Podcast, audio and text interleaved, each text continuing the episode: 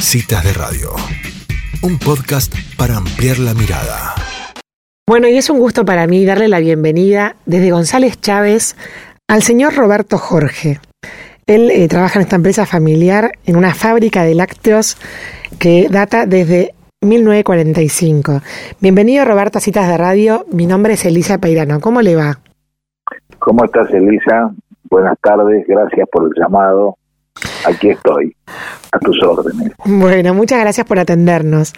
Roberto, bueno, queríamos eh, eh, recrear un poco la, lo que han logrado ahí en, en, La Chavense, en esa fábrica de productos lácteos que uno encuentra en la ruta 3, kilómetro 450. Le contamos a toda la audiencia que seguramente le ha llamado la atención la cantidad de maquinarias y tractores y cosas para mirar que tiene alrededor de la fábrica. Y queríamos hacer una nota para que nos cuente un poquito de los orígenes de, de esta, de esta fábrica y, y, tienda de productos lácteos. Como no, como vos quieras, como gustes, lo que quieras preguntar, estoy dispuesto a contestarte todo. La, la fábrica fue creada por, un, por una persona austríaca, ¿no? En 1945. Así es, una persona que llegó aquí después de la guerra asesorando usinas lácteas un día pasó circunstancialmente por González Chávez, se vendía un predio y le gustó el lugar y dijo voy a hablar con, con los productores a ver si, si quieren ordeñar y como él sabía hacer queso, eh, iba a poner una fábrica que finalmente puso, uh -huh. que la inauguró el martes 13 de noviembre de 1945. O sea que un martes 13 no trajo tanta mala suerte tampoco. claro, y rompieron con la racha, digamos. Sí, así es. Sí, bueno, después eh, lo que siempre ocurre, esta no es una zona tambera, uh -huh. y los productores que iban a ordeñar no ordeñaron, y no, no prosperó el proyecto, era una fábrica muy modesta, con dos tinas de de mililitros muy artesanales y no se consiguió leche y terminó vendiéndole la fábrica a otra empresa de Buenos Aires que tenían otras fábricas ahí y fabricaban dulce de leche. Uh -huh. Tampoco prosperó y en ese interín, mientras esta gente fabricaba dulce de leche, contactaron a mi padre, y a mi madre, que venían de seguido a González Chávez desde Bahía Blanca, porque que era donde vivíamos, para que vendieran dulce de leche. Y empezaron a vender dulce de leche en el año 58, más o menos en Bahía Blanca, y así duró tres o cuatro años hasta que, hasta que la firma de dulce de leche Ronda, se llamaba en aquel entonces, decidió vender y cerrar la fábrica. Y le dijeron al pasar a mi papá, ¿por qué no la compra? Y mi papá dice, ¿con qué voy a comprar yo si no tenemos nada? Soy empleado ferroviario. Mi señora ama de casa. Ya por entonces teníamos un carro y un caballo, y porque el origen arranca en una villa, ¿no? No sé si conocen Bahía Blanca, nosotros eh, mi, mi niñez la transcurrí en el Saladero, uh -huh. que es un barrio de, que está cerca del puerto de, de, de, Bahía Blanca.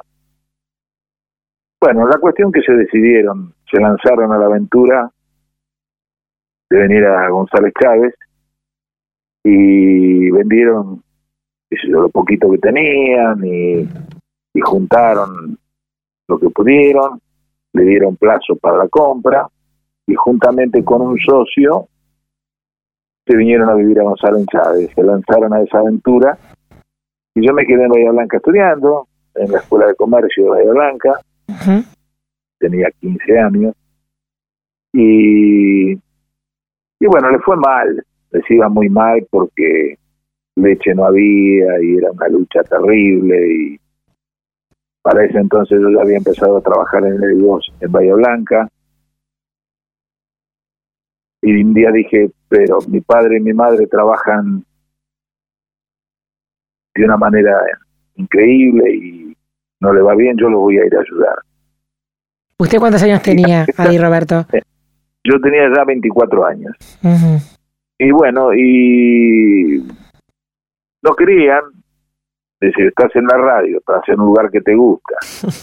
En realidad era la época de oro de la radio, porque el 2 en Bahía Blanca era líder, Canal 9 era líder, la nueva provincia era líder, y a mí me iba muy bien, me, me gustaba el trabajo, pero renuncié y me vine, pero tuve tanta mala suerte que a los cuatro meses de estar aquí, mi padre muere, ah. con 50 años.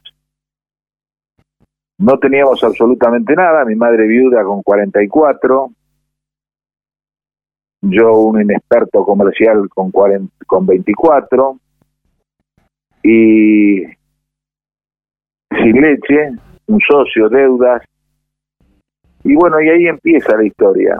Pero teníamos un capital tremendo, que era la juventud. Claro.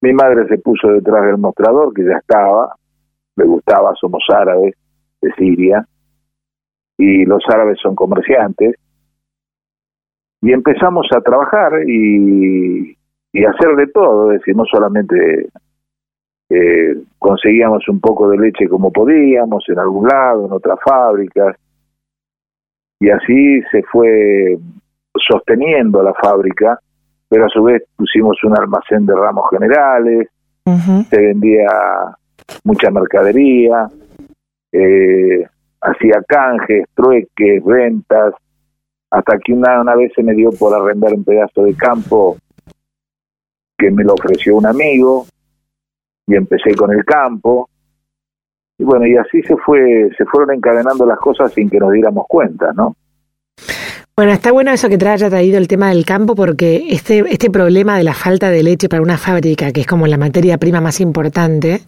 en algún momento ustedes deciden encarar el problema por, digamos, por su, por su raíz y ponen un tambo, el tambo Don Manuel.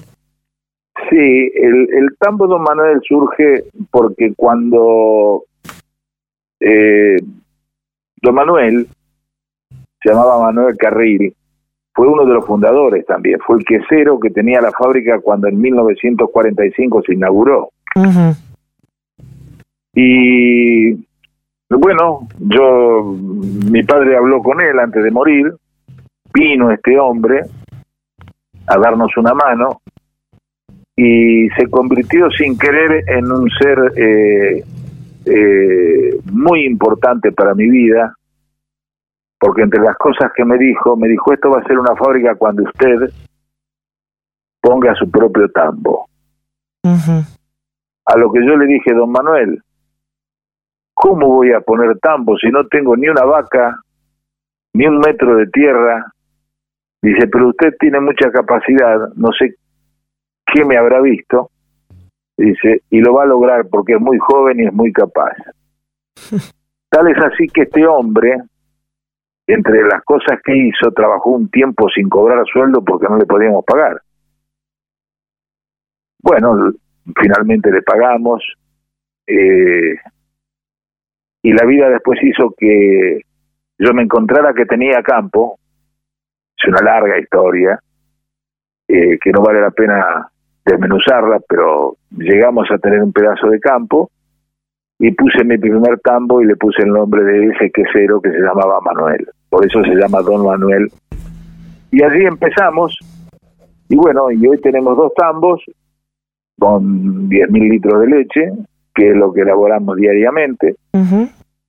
y, y bueno, fuimos creciendo, hemos comprado más campo, tenemos nuestra propia fábrica de alimentos balanceados, le damos de comer a las tiendas, o sea que hacemos el círculo, el círculo completo.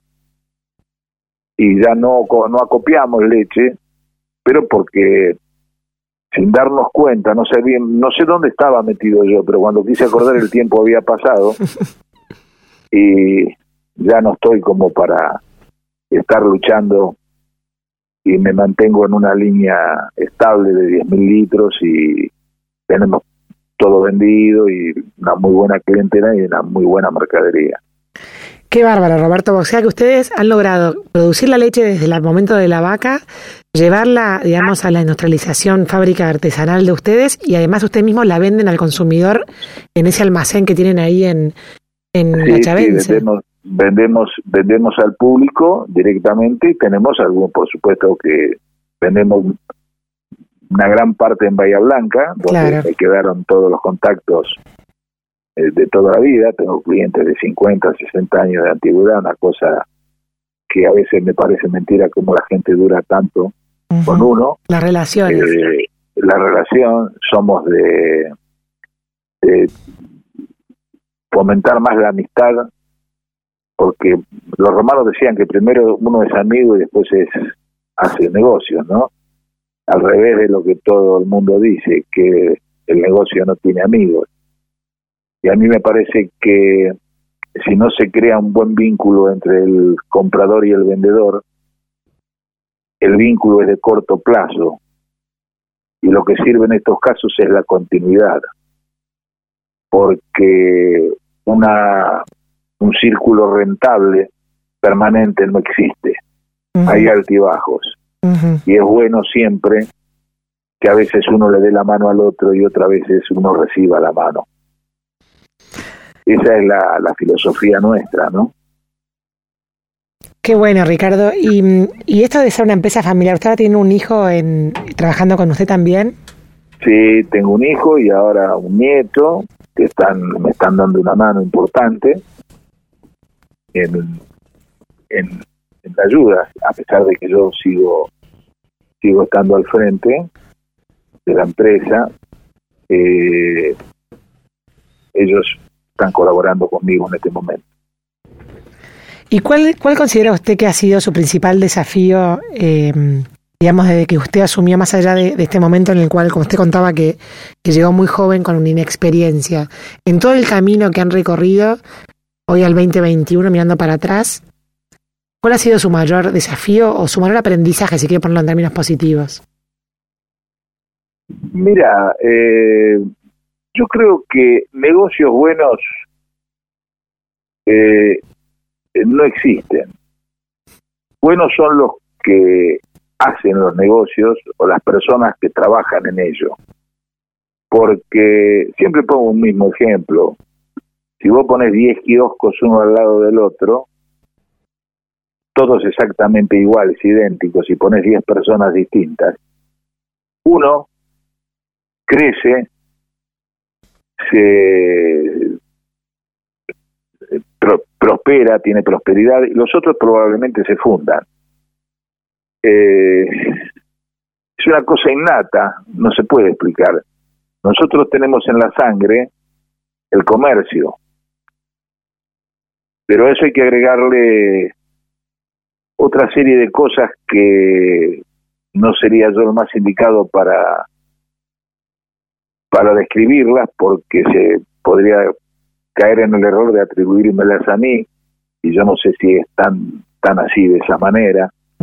Pero eh, el, el combustible más importante que puede tener una actividad es el amor y la pasión por lo que uno está haciendo. Y con esos ingredientes es muy difícil fracasar.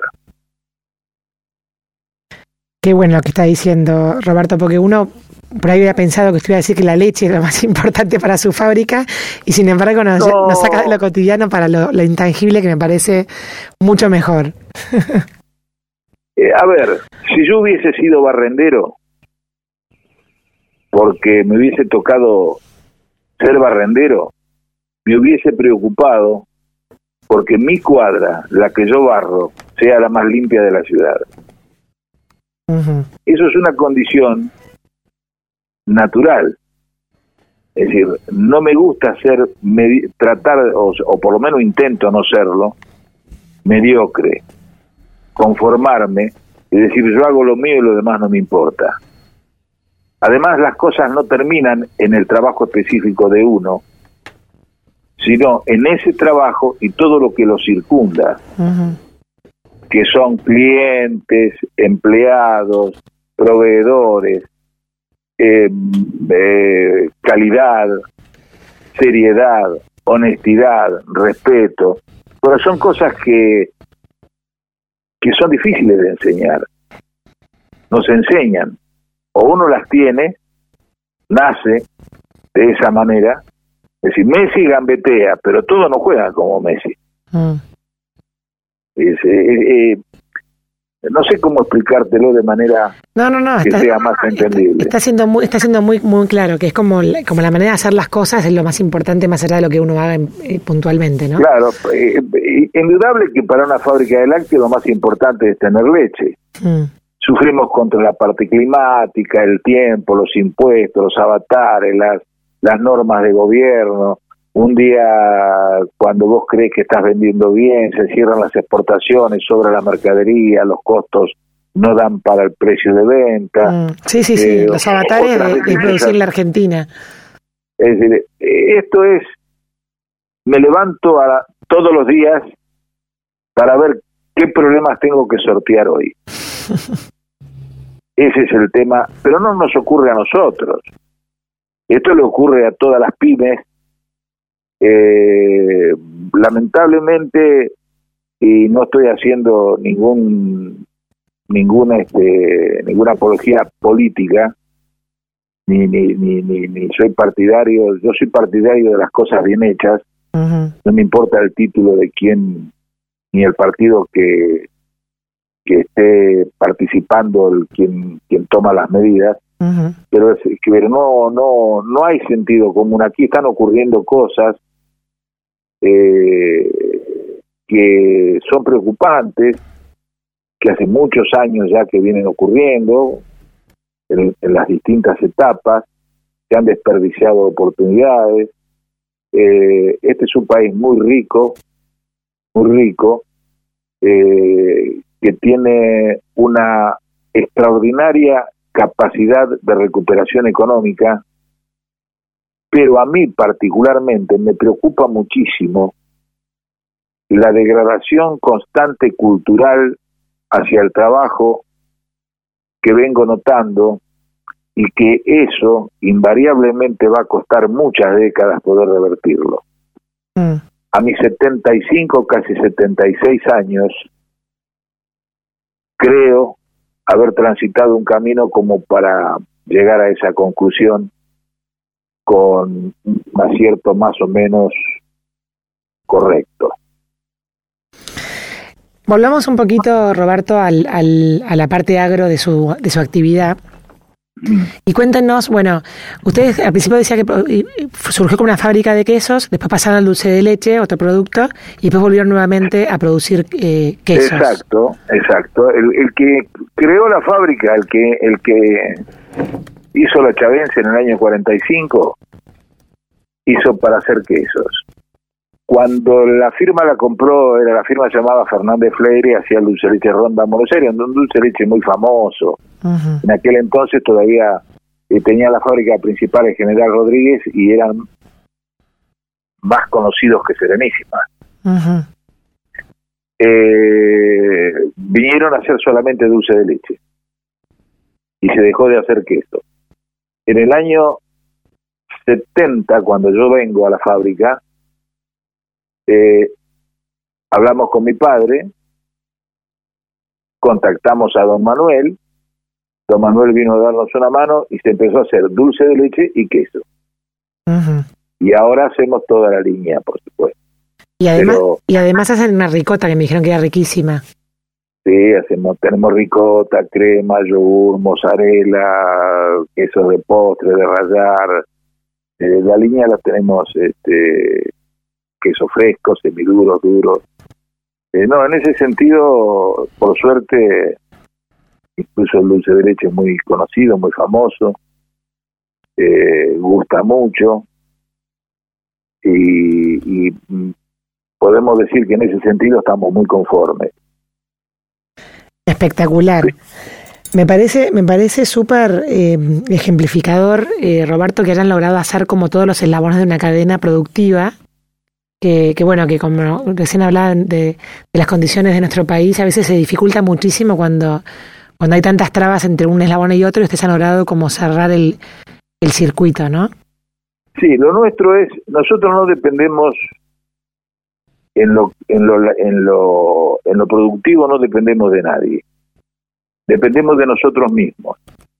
En tanto y en cuanto pongamos el esfuerzo, nos cedamos en el esfuerzo, en la dedicación, en la constancia, en la, en la responsabilidad para entender que nada, nada tiene menor importancia, hasta el eslabón más chico mm. que puede detener una gran maquinaria.